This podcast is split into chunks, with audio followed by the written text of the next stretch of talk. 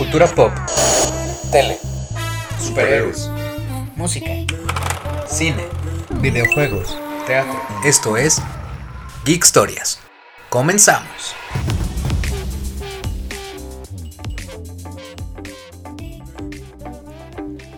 Hola, hola, hola, bienvenidos a un nuevo episodio de Geek Historias, su mini podcast favorito.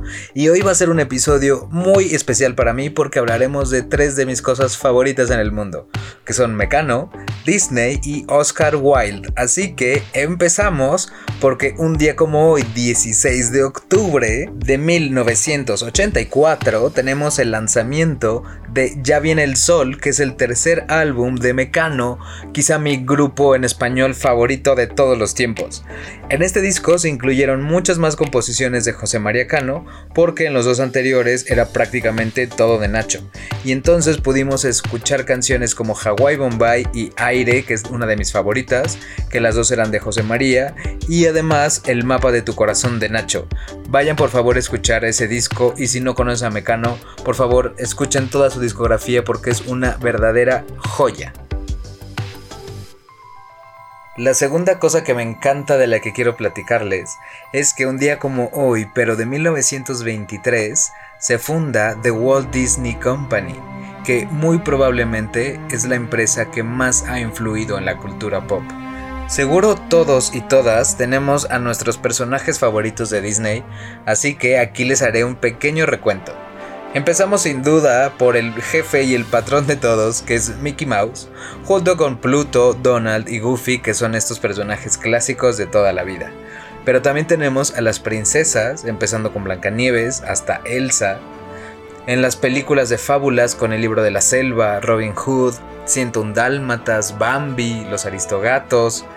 Éxitos sin comparación como La Sirenita, La Bella y la Bestia, Aladdin, El Rey León, Piratas del Caribe, o estos villanos tan memorables tanto como los de los cómics como Maléfica, Úrsula, Cruella de Vil, Isma que es divertidísima, Jafar, Scar, Hades o personajes tan icónicos como Campanita y Timón y Pumba.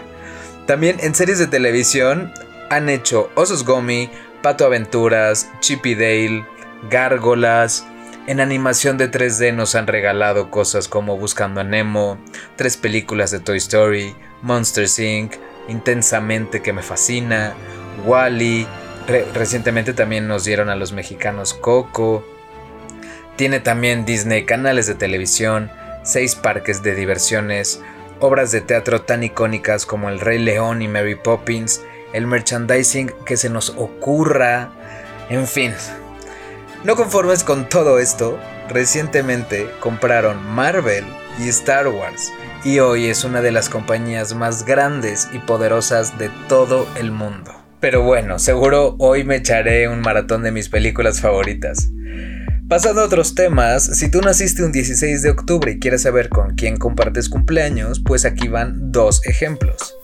De 1977 está el cantante John Mayer que ha ganado 6 premios Grammy y el primero fue en el 2003 en la categoría de mejor interpretación vocal pop masculina por la canción Your Body is a Wonderland y sin duda es una de las voces más sexys de todos los cantantes. Ahora, de 1925, a la actriz Angela Lansbury, que se ha convertido en una de las actrices más reconocidas y queridas de todo el medio, ha ganado varios Óscares e incluso uno honorífico. Ha ganado también 6 Globos de Oro, 5 Tonys, un Grammy, en fin. Algo que quizá nadie note es que es la voz de la señora Potts en La Bella y la Bestia y de la abuela de Anastasia. Aquí en Latinoamérica se hizo muy famosa por su serie ochentera de La reportera del crimen, que yo veía con mi mamá y la verdad es que me encantaba. También se ganó un Oscar por el retrato de Dorian Gray, esto en 1946. Y hablando del retrato de Dorian Gray, ahora pasamos a mi tercer tema favorito del día. Pero antes, ya estamos casi por terminar este episodio, no se olviden de suscribirse, también de encontrarme en redes sociales como Lalo Alcántara en Instagram, Twitter y Facebook. Y también las de Geek Stories donde encontrarán fotos y videos. Finalmente, pues quiero hablarles de probablemente mi persona favorita de todos los tiempos, y es que en 1854 nace el increíble Oscar Wilde. Wilde es uno de los escritores más famosos del mundo y probablemente uno de los gays más sobresalientes de todos los tiempos. Ha hecho obras espectaculares como El retrato de Dorian Gray, poemas, cuentos, El fantasma de Canterville, La importancia de llamarse Ernesto, en fin, muchísimas cosas.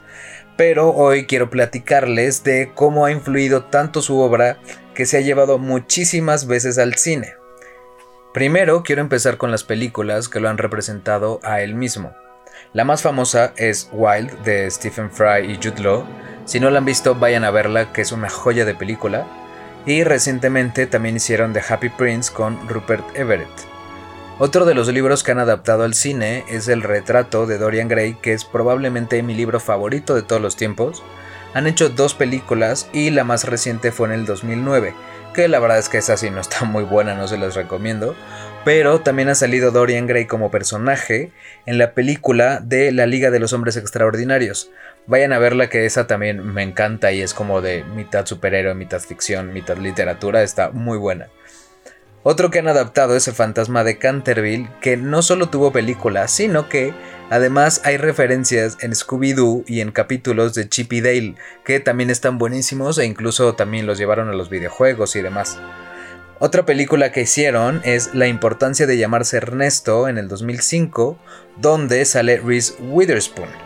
Dejando las películas de un lado, quiero también darles algunas frases famosas de Oscar Wilde que recordemos que esto ocurría en un Londres victoriano, así que ahí les van algunas. El trabajo es la maldición de las clases bebedoras. Cuando era joven pensaba que el dinero era lo más importante en la vida. Ahora que soy mayor, sé que lo es. Es absurdo dividir a la gente entre buena o mala. La gente es o encantadora o aburrida. La moda es una forma de fealdad tan intolerable que tenemos que modificarla cada seis meses. Me gustan los hombres que tienen un futuro y las mujeres que tienen un pasado. Escojo a mis amigos por su buena apariencia, a mis conocidos por su carácter y a mis enemigos por su inteligencia. No quiero ir al cielo, ninguno de mis amigos está ahí.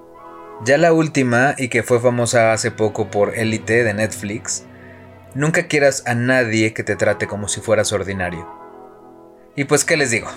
Era excéntrico, divertido, encantador, talentoso, en fin, un genio. Me hubiera encantado conocerlo. Pues bueno, eso fue todo por hoy. Espero que hayan disfrutado tanto este episodio como yo, que creo que hasta ahora es mi favorito. Mañana estaré hablando de La Vuelta al Mundo en 80 días y de las aventuras de Fly, así que no se pierdan el episodio. Así que nos oímos y leemos mañana. Bye. Suscríbanse.